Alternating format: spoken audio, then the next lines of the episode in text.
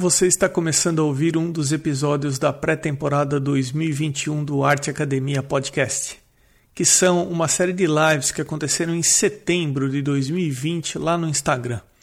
Esse episódio é uma live com a Elise Spinola, da revista Imagine Universe. A Elise, inclusive, foi entrevistada no episódio 49 aqui do podcast.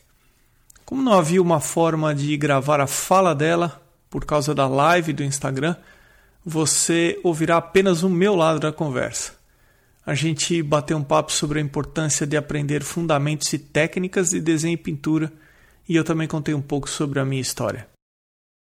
Olá, Elise e pessoal que está se juntando na live. Eu estou bem, muito calor por aqui. Hoje bateu 36 graus. É, no final de 2014, começo de 2015, surgiu uma oportunidade para minha esposa fazer um curso na UC San Diego, aqui em San Diego, no sul da Califórnia. Então, uh, nós decidimos vender quase tudo. Eu parei as minhas atividades no meu estúdio que eu tinha de criação, ilustração, desenho e pintura no Brasil. A gente vendeu quase tudo e viemos para cá. E foi um recomeço cinco anos e meio atrás. E a gente vem vivendo um dia de cada vez aqui nos Estados Unidos foi uma transformação muito grande para mim. A partir do momento que eu cheguei aqui nos Estados Unidos, eu fui cursar inglês primeiro, depois eu fiz uma pós-graduação em Business Management. A minha formação não é em artes plásticas, não é em pintura, é em desenho industrial, mas eu tinha comigo que eu não iria morrer feliz se eu não fizesse um curso de pintura. Eu tinha comigo que eu precisava estudar pintura em algum grau, em algum momento da minha vida. Sempre estive envolvido com desenho.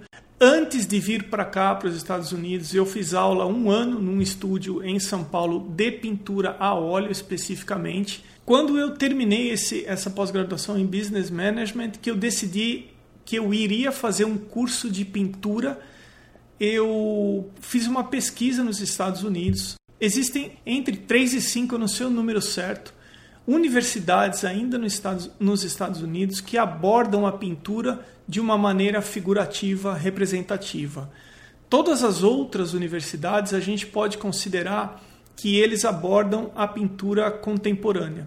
Felizmente, uma dessas universidades ela fica localizada a uma hora de carro da onde eu moro então eu fiz o seguinte: o processo seletivo para você estudar nos Estados Unidos é diferente no Brasil.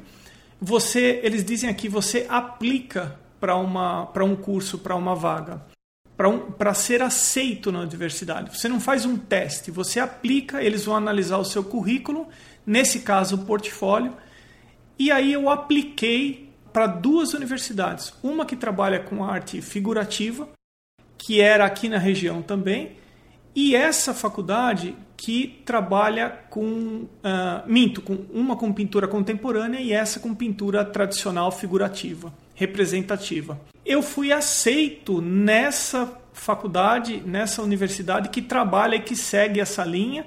Eu fui aceito na faculdade que eu gostaria de ser aceito e eu não fui aceito na outra faculdade. Então, eu fiz por dois anos um curso de mestrado com ênfase em pintura, na pintura tradicional, figurativa, nessa faculdade que chama Laguna College of Art and Design, que é na cidade de Laguna Beach, que fica aproximadamente um, uma hora de Los Angeles.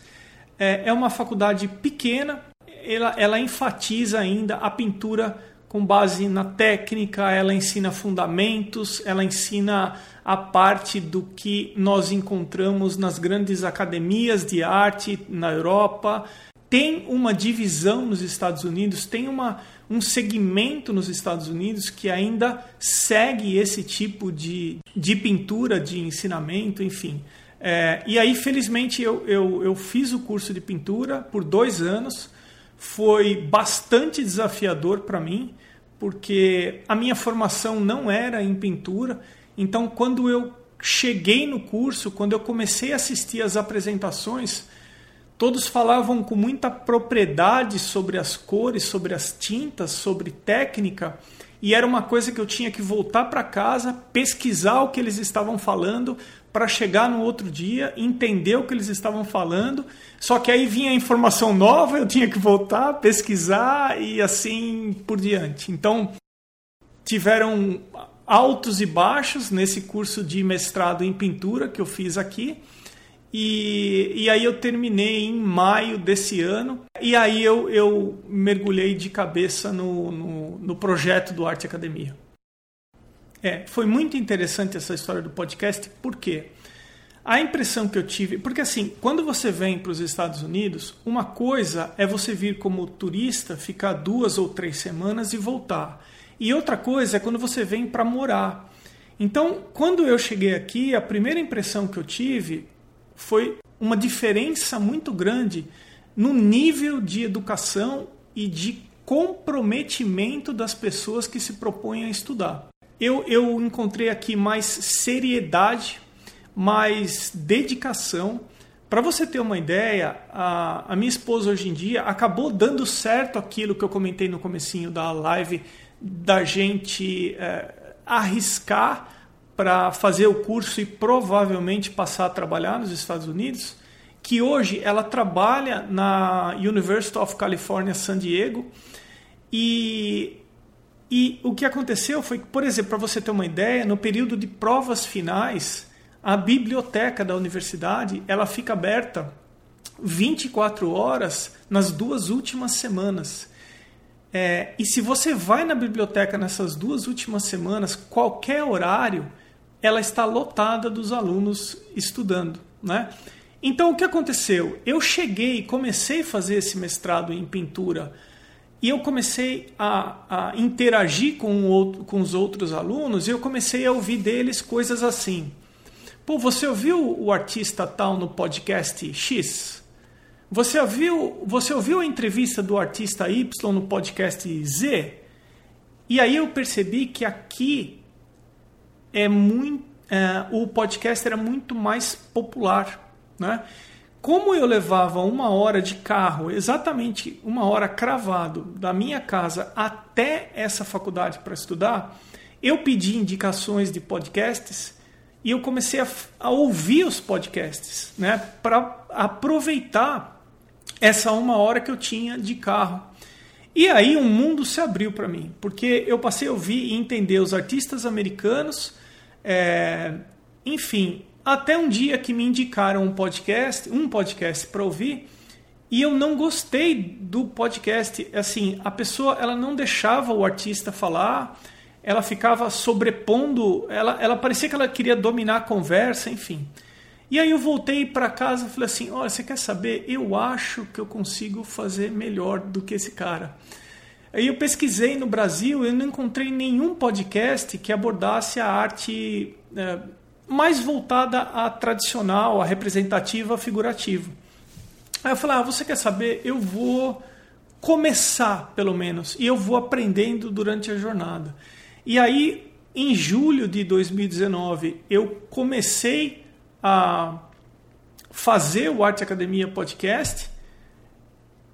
Nessa semana está no ar o episódio 64, ininterruptos, toda terça-feira, 64 semanas ininterruptos.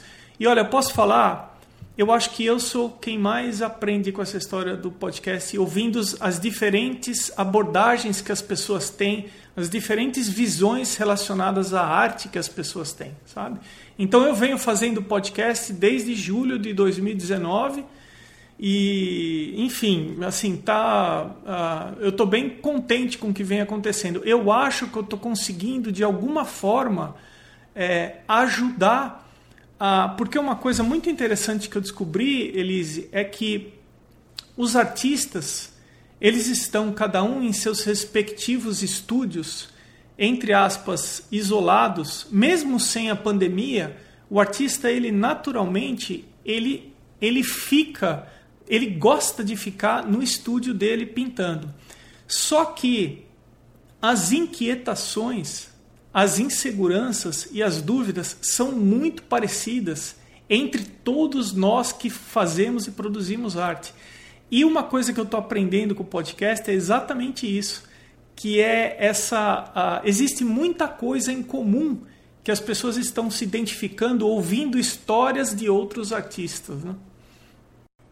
Exatamente isso. Às vezes, o artista ele tem um processo de criação ou um processo de preparação de tela que ele acha que só ele tem e ele acha que é errado, ou ele se sente inseguro, até que ele ouve que alguém, alguém falando que a pessoa faz exatamente da mesma forma, tem exatamente a mesma ansiedade ou exatamente a mesma dificuldade.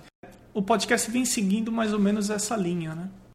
Elise, que pena que você fez essa pergunta para mim, porque tá tão gostoso ouvir você falar assim, tão bacana, meu. É, eu acho demais, eu acho bacana demais.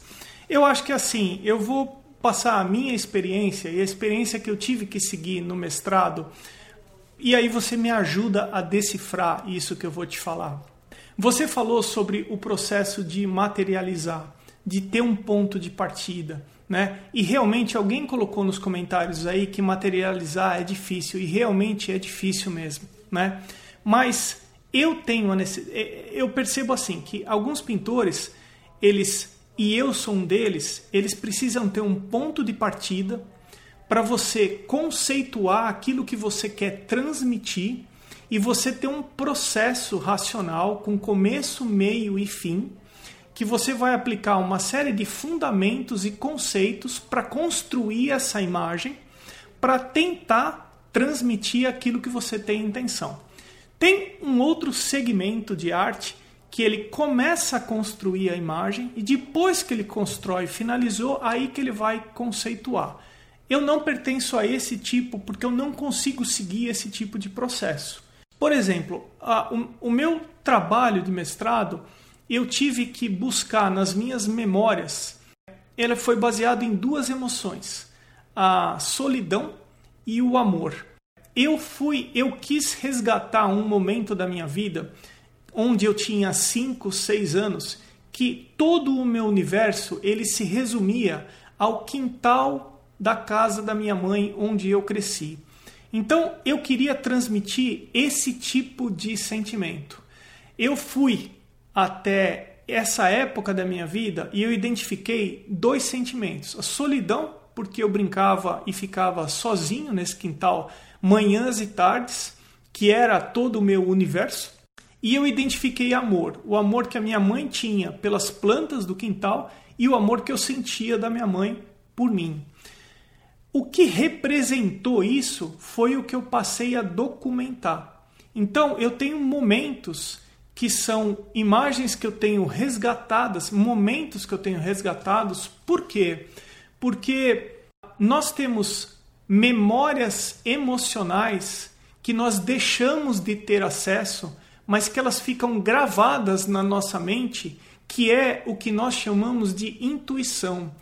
Intuição é uma série, seguindo a neurociência, é uma série de memórias emocionais que ficaram cravadas na nossa memória e que a grande maioria delas está inacessível. Então nós nos, nos baseamos por um sopro vindo de uma memória que nós não temos mais acesso. Eu fui buscar, ou eu pelo menos tentei buscar, o que simbolizava esse tipo de coisa para mim. E aí eu fiz uma pesquisa visual de porque assim o artista ele se alimenta muito de imagens né nós como pintores, como criadores em relação à imagem, nós lemos imagens, nós como se lê um texto, né? E aí eu eu com base em referências de imagens de artistas, por exemplo, um artista que desenha é, ou pinta um jardim todinho verde com uma rosa vermelha ou uma planta vermelha, passa para mim a solidão. Então eu fui colecionando e fazendo uma biblioteca de possíveis imagens que tiveram uh, esse tipo de abordagem. E aí eu fui até esse quintal e eu vi o que, que eu tinha de imagem.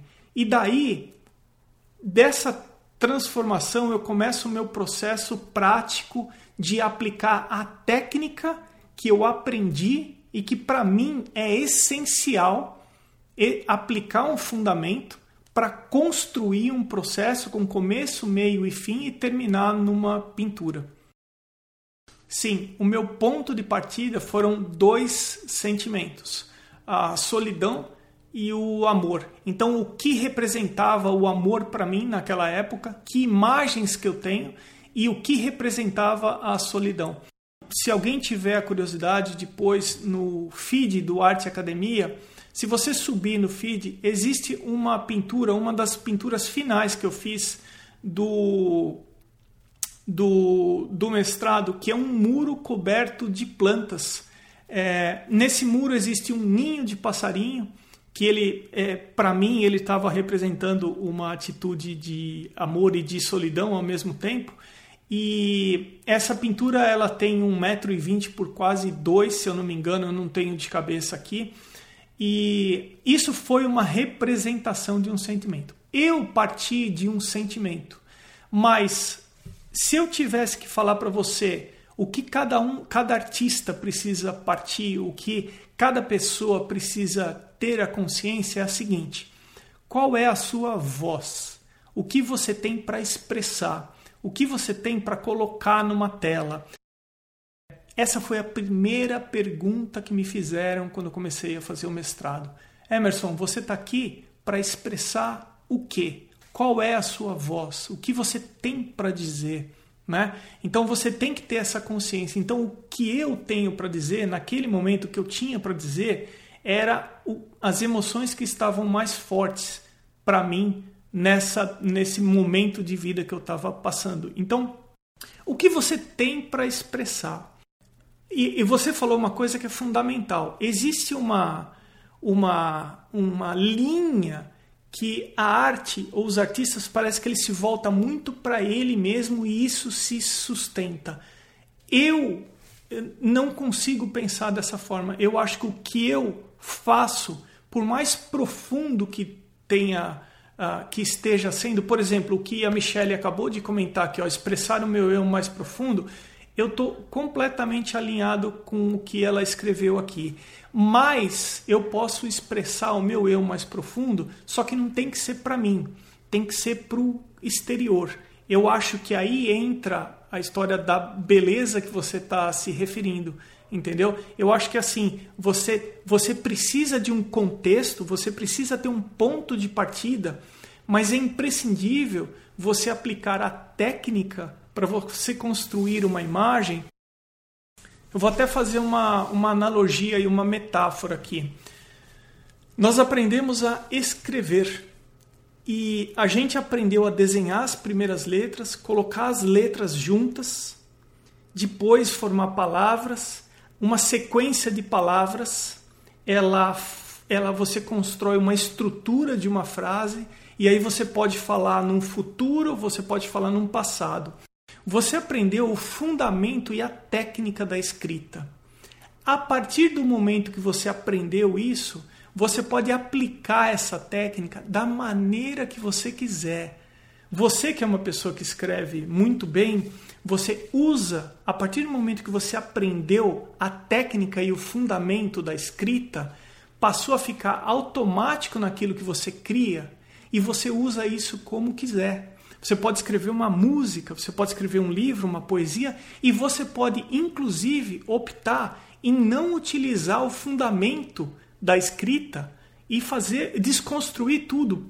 Ok, eu, eu trago isso para a pintura, para você aprender um, um, um, você aprende um fundamento, os fundamentos, né, que é a forma, o valor tonal e o valor uh, pictórico, cromático, a cor, a croma, como eles dizem, né? a cor popularmente falando, e você, a partir do momento que você é, entende e assimila e cristaliza os fundamentos, aí você tem a independência para você se expressar da maneira que você bem entender. Só que uma vez que você tem isso no teu repertório de conhecimento, aí sim você tem a liberdade para criar e para construir aquilo que você quiser.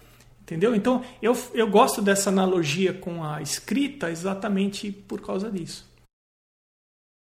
eu. Uh, desculpa, eu te interrompi aqui, mas é, era exatamente o um momento, é um gancho muito bom para falar o seguinte. Eu tive que entregar a descrição, aqui eles chamam de tese, no Brasil eles chamam de dissertação né, do mestrado. Então eu tive que entregar, deu 40 páginas, é, tudo o que eu escrevi. Né? Eu sofri para escrever a minha tese aqui, assim, né? Mas a tese é um documento que é pedido e que é obrigatório para você tirar o, o diploma e para você ser certificado como mestre com o mestrado. Só que eles, eu tive uma aula de writing em todos os, os semestres, contextualizei tudo, coloquei em conceito tudo, me fugiu a palavra aqui só que o que interessava, o que todo mundo queria ver eram as pinturas e não o texto que eu fiz. O texto foi uma formalidade para justificar aquilo que eu estava apresentando nas pinturas. Né? É, a Suzanne. Exato. Tá, você tinha que entregar um número de pinturas na exposição final.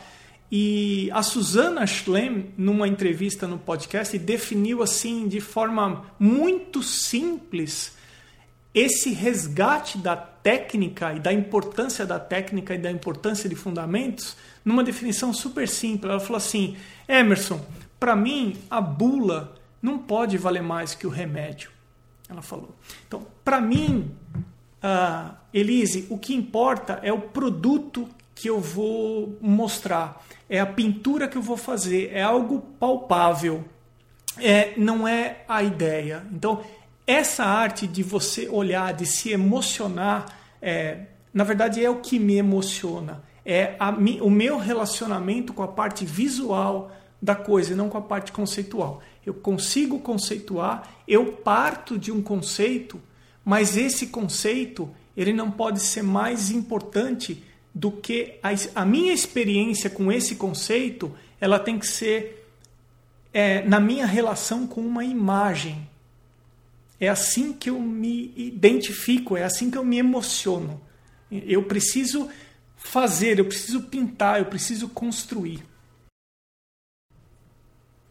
É, pode ser que eu tenha eu tenha conseguido construir uma imagem com base num conceito ou com base numa memória que eu resgatei quando criança que essa imagem ela pode resgatar uma memória que o observador também tinha perdido o resgate ou algo que toque o observador. Então, é assim, eu acho que é imprescindível a técnica e o fundamento para você ter a liberdade de você conseguir construir alguma coisa, para você poder optar o quanto daquilo você quer utilizar para construir a imagem que você tem para construir. Vou te contar uma outra historinha que eu me emocionei bastante aqui vendo pintura, né? É, felizmente e ou infelizmente, né? Infelizmente no Brasil, porque o Brasil ele é um país com poucos recursos, mas os Estados Unidos e aqui eu tive a oportunidade de ir em algumas exposições que foram é, muito marcantes para mim. Então, o Museu de Arte de San Diego ele recebeu uma amostra do Bouguereau e aí eu tinha uma disciplina por semestre que era mentoria. E o mentor ele pode decidir se ele vai acompanhar você no estúdio e quando está ah, acontecendo alguma exposição mais marcante, você pode fazer a aula em um museu. Né? Você pode ir visitar e conta como uma aula com o seu mentor. E, e eu, o mentor do meu penúltimo semestre na, na, na, no mestrado foi o Bill, o William Wilcom, que eu, uh, William Newcomb, que eu entrevistei no podcast. É a única entrevista em inglês que tem. E ele se formou na Florence Academy of Art. Ele é um pintor tradicional, dotado de uma técnica e de uma capacidade de execução de pintura absurda. Eu nunca conheci alguém que pintasse tão bem quanto ele. Não foi à toa que eu escolhi ele como meu mentor para esse penúltimo semestre e nós fomos ver essa exposição do Bouguereau no Museu de Arte de San Diego. E aí entra uma coisa, né? Assim, é, cada pintor ele resolvia e ele resolve as coisas de uma determinada maneira, né? Se você pegar, por exemplo, o Van Gogh, ele usava as tintas direto do tubo, né? Ele abria e plá na tela, né? E alguns outros pintores trabalhavam o medium, enfim, faziam seu próprio material, enfim. E o Bouguereau, a caminho, ele falou para mim assim, ó, hoje eu gostaria de chamar atenção para você, é, é, chamar, a chamar a sua atenção visitando essa exposição, porque você vai ver que o Bouguereau era um exímio desenhista, né? É, existe um efeito na pintura óleo. A pintura óleo ela é um medium é, transparente. Existe um efeito que é dado o nome de petimente ou petimento, que é a transparência da tinta óleo se você se depara com uma pintura de 300 anos ou 400 anos. Então, vamos supor que eu fiz um retrato da Elise é, 400 anos atrás. Então eu fiz o retrato, eu terminei o retrato, mas eu acho que a sua orelha estava mal posicionada. Então eu sobrepus uma camada de tinta óleo, é, consertando onde estava a sua orelha. Passados 300 anos, 400 anos, a tinta óleo ela vai ficando transparente.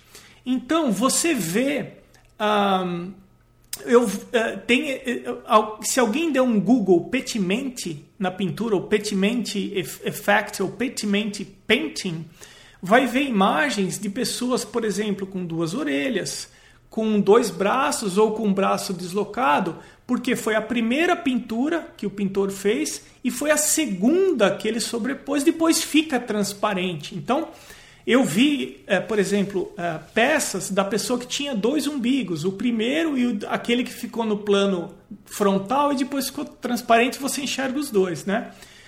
E ele, e ele falou para mim assim, Emerson, você vai perceber como ele era um exímio desenhista.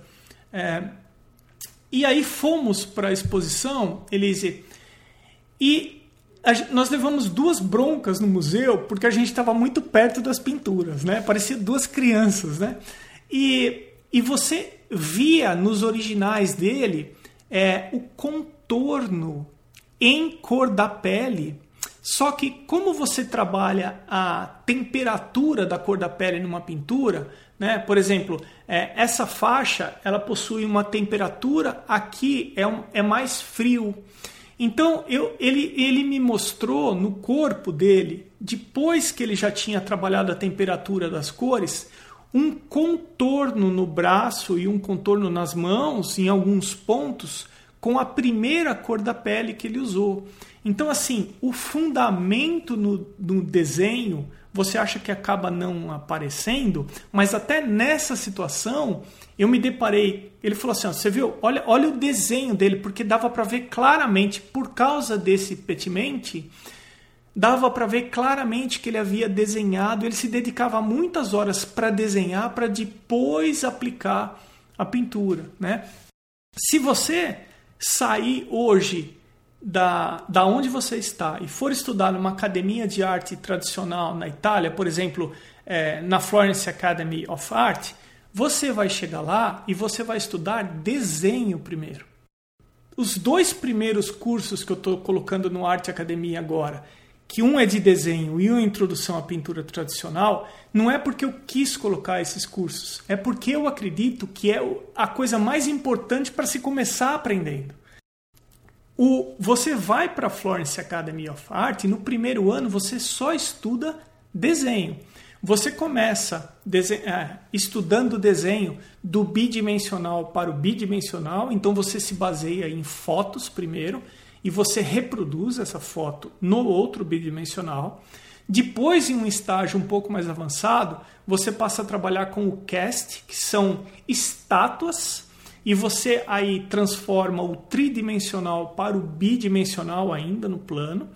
E em um terceiro estágio, você passa a trabalhar com os modelos, uh, os modelos vivos, as pessoas pousando para você, e você ainda continua do tridimensional para o bidimensional. Só depois que você atingiu o nível que eles acreditam que você pode partir para a pintura, porque assim, 2 milímetros para a direita está errado. É pra, dá para medir, é mensurável. Então, você precisa primeiro aprender a desenhar. A pintura, ela é diferente do que o desenho, só que o desenho ele é um fundamento da pintura. Em determinada forma, você desenha através do pincel, dependendo do, do, do teu processo e o quanto você consegue desenvolver. Mas existe uma coisa muito importante no processo do desenho, que é você educar o seu olhar em relação à sua percepção visual. Uma das maiores dificuldades nos alunos é aprender a enxergar.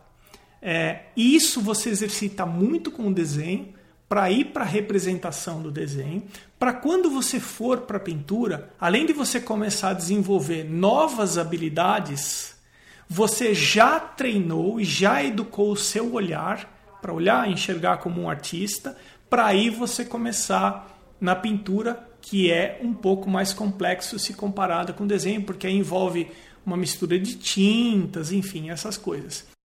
O próprio nome diz fundamentos, né? Eu acho que é fundamental.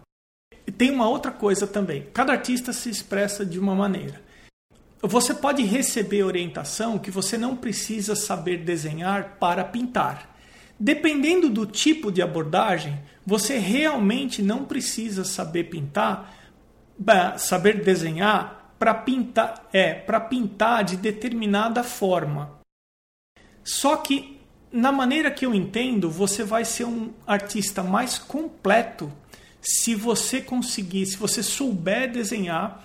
O grande problema, eu acho, algumas vezes, é que algumas pessoas elas recebem a orientação de que não é preciso saber desenhar para pintar, mas ela tem com ela que ela gostaria de saber desenhar. É, exato, te dá a independência de você construir a imagem. Eu, é, imagina a seguinte situação: imagina que você trabalha no jornal de uma cidade no interior do Mato Grosso, por exemplo, com absolutamente todo respeito a quem, a quem mora no, numa cidade no interior do Mato Grosso.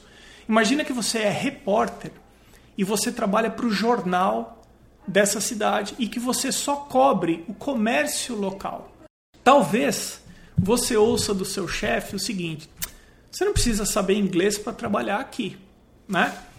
Você não, nunca vai usar o inglês para fazer o teu trabalho aqui. Ok.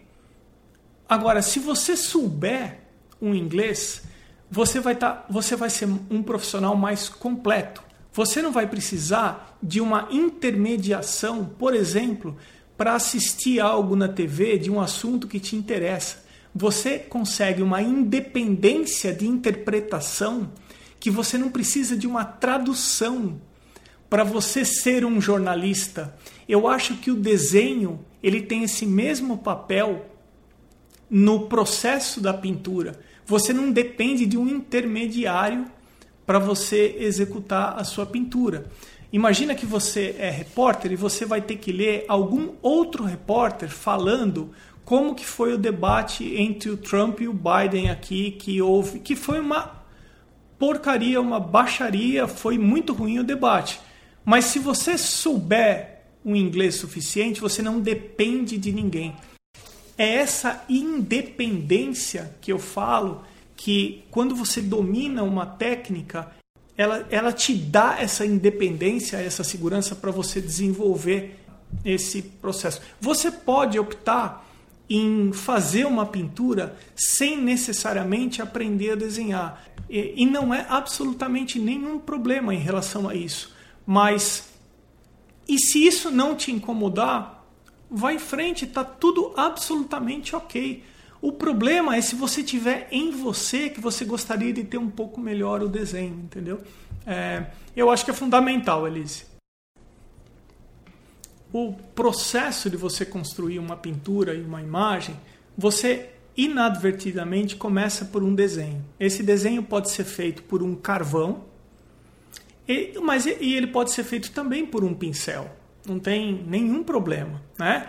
É, se você quiser mais precisão, talvez você invista mais tempo num desenho previamente e depois você fixa esse desenho com um spray ou alguma coisa do tipo. E aí você começa a colocar camadas sobre a, a, a sua tela e construir a imagem. Né? É, e também, assim, tem uma outra coisa, né?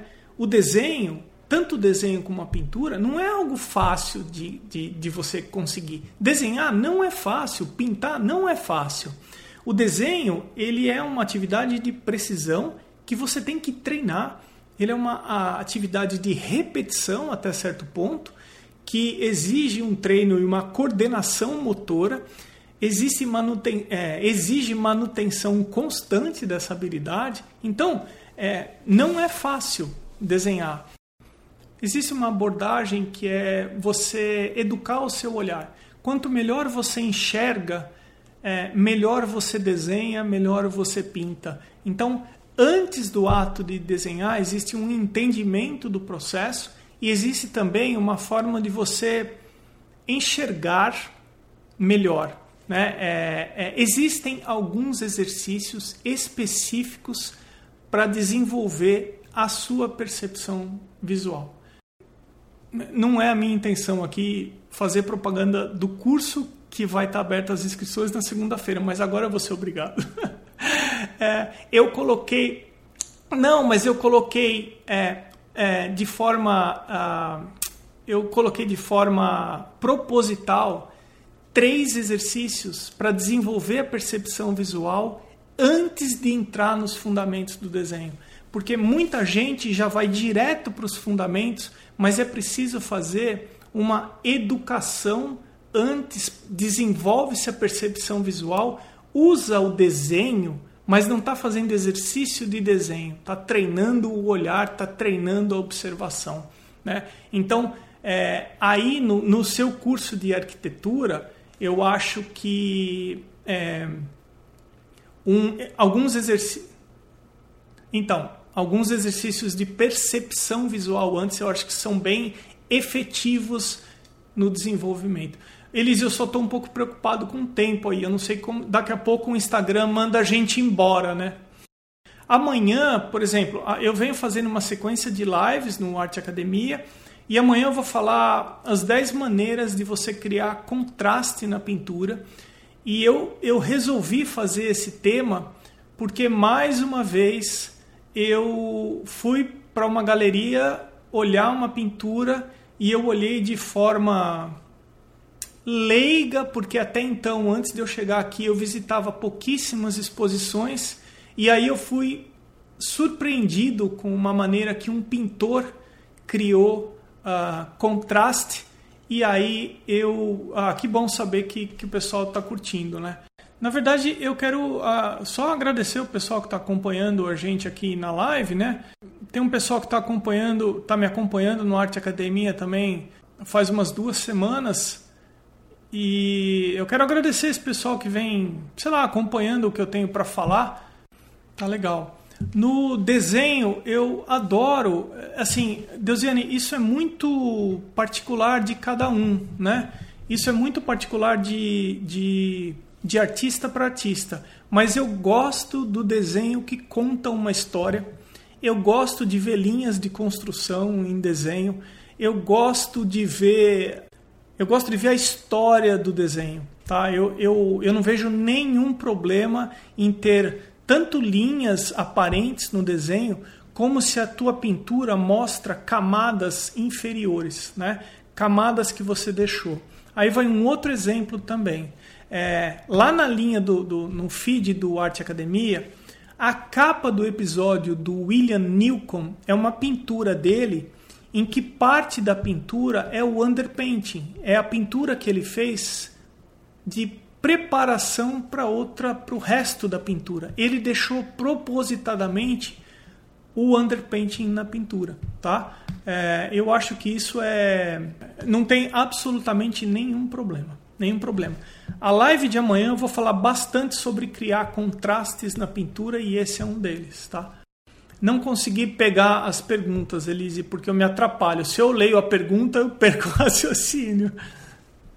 Olha, usar outras pinturas para exercício como cópia, eu acho que é muito legal, como um exercício, tá? É, E sim, na verdade, é a última chance que nós temos para aprender com os grandes mestres, porque eles deixaram isso para a gente, para a gente tentar entender como eles resolviam os problemas.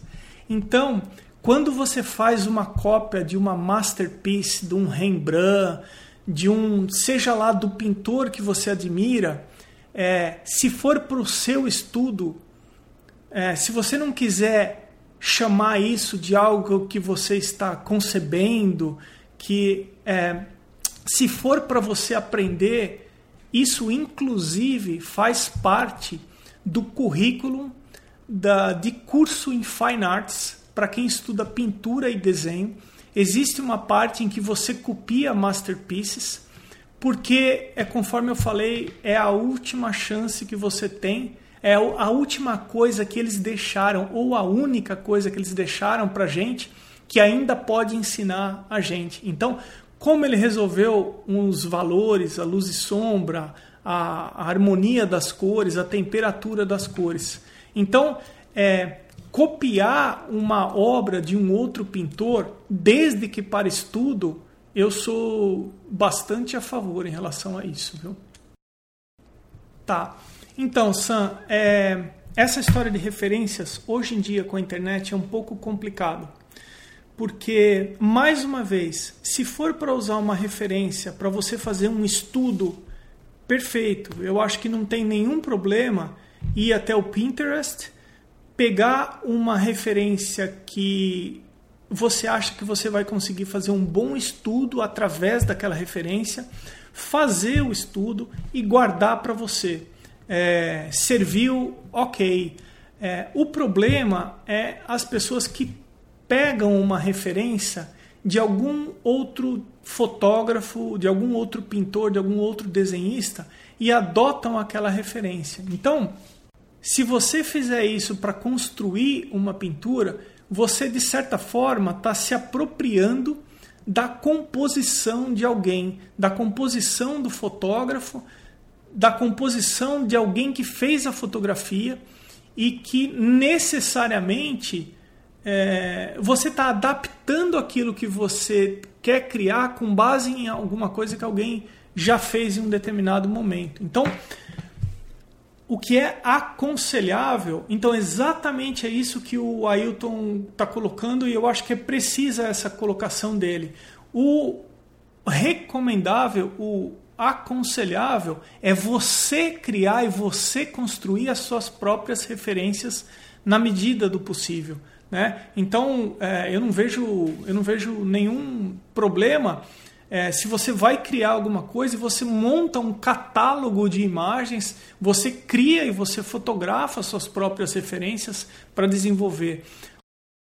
Quando você vai fazer uma pintura, é, eu penso da seguinte forma: o que, que tem essa pintura que está te atraindo? Né? Ou essa imagem, perdão. Né? Quando você está. Tá, como, como a gente lê muitas imagens, assim o que, que esse tipo de pintura, o que, que esse pintor faz? O que, que é? É, é a atmosfera que ele consegue construir, é a composição que ele consegue fazer. Então, nós temos, todos nós usamos as referências e nós precisamos de referências para alimentar o nosso é, repertório né, de, de conhecimento. Eu, eu acho assim que a referência ela vem no sentido de compor a tua imagem como um todo, mas a partir do momento que a sua preocupação for só, for só reproduzir uma referência, eu acho que você não está compondo, você está criando. Não está criando, você só está reproduzindo. O, o, existe uma diferença. Você falou assim, pô, quando, é super tênue a linha, né? De, de enquanto você está copiando, mas é, eu acho que o trabalho de composição de uma obra ele começa antes. Ele começa na composição e na construção da sua referência, porque a nossa memória fotográfica é muito pobre de informações.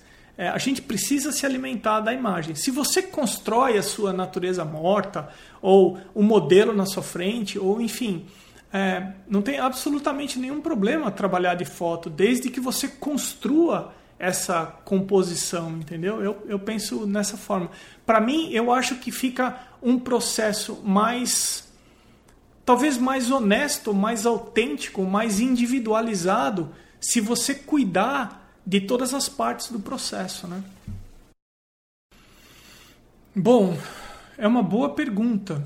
Eu não sei até que ponto eu consigo uh, resolver uh, responder essa pergunta, porque tem algumas, alguns fundamentos que eu acho que são importantes. Um dos mais difíceis é a composição. Você pode fazer uma pintura abstrata em que você fez um estudo profundo de composição. E como que você vai guiar o olhar do observador através da sua pintura? Um outro fundamento que você pode usar numa pintura expressionista ou numa pintura ah, abstrata ou contemporânea é com base na teoria das cores. Você pode fazer uma pintura expressionista ou abstrata ou não figurativa e você pode se basear numa composição através de cores complementares, por exemplo, ou então cores primárias. É, você é assim, eu acho que se você se baseia em fundamentos, ele e você utiliza até certo ponto, isso aparece. Agora, se você não se utiliza de fundamentos, isso também aparece. Tem um ditado que é verdade, que é assim: aquilo que a gente tenta disfarçar é a primeira coisa que as pessoas percebem. Então, dá para perceber quando a pessoa domina fundamento e opta por não usar em sua totalidade, e uh, dá para dá para perceber quando a pessoa pulou etapas no entendimento e na aprendizagem do fundamento e tenta justificar aquilo como um estilo. Na minha opinião, eu acho que tem uma diferença, eu acho que dá para. Porque assim, o, é, o pessoal, sabe uma coisa que acontece muito com, com o pessoal, assim, a moçada bem mais nova, adolescente, criança até, que está aprendendo fundamento, aonde a coisa mais pega é na anatomia, né? Então é divertido às vezes olhar que alguns deles, por falta de maturidade, evidentemente, justificam a falta do fundamento como o estilo deles, né? Ah, não, esse aqui é o meu, é o meu estilo, né? Então eu acho assim que é, independente da, da, da técnica, você pode se basear mais em fundamentos e vai da sua opção de, de de aplicar ou não. Por exemplo, a composição no expressionismo. Né? Eu acho que, que sim. É, teoria das cores, enfim. Eu acho que sim. É, ela está comentando aqui, ó, Deusiane, que dá para perceber de cara uma pintura abstrata que tem fundamento da que não tem. Então, é, eu acho que quanto mais nós lemos imagens, eu acho que mais esse tipo de leitura fica claro, sabe?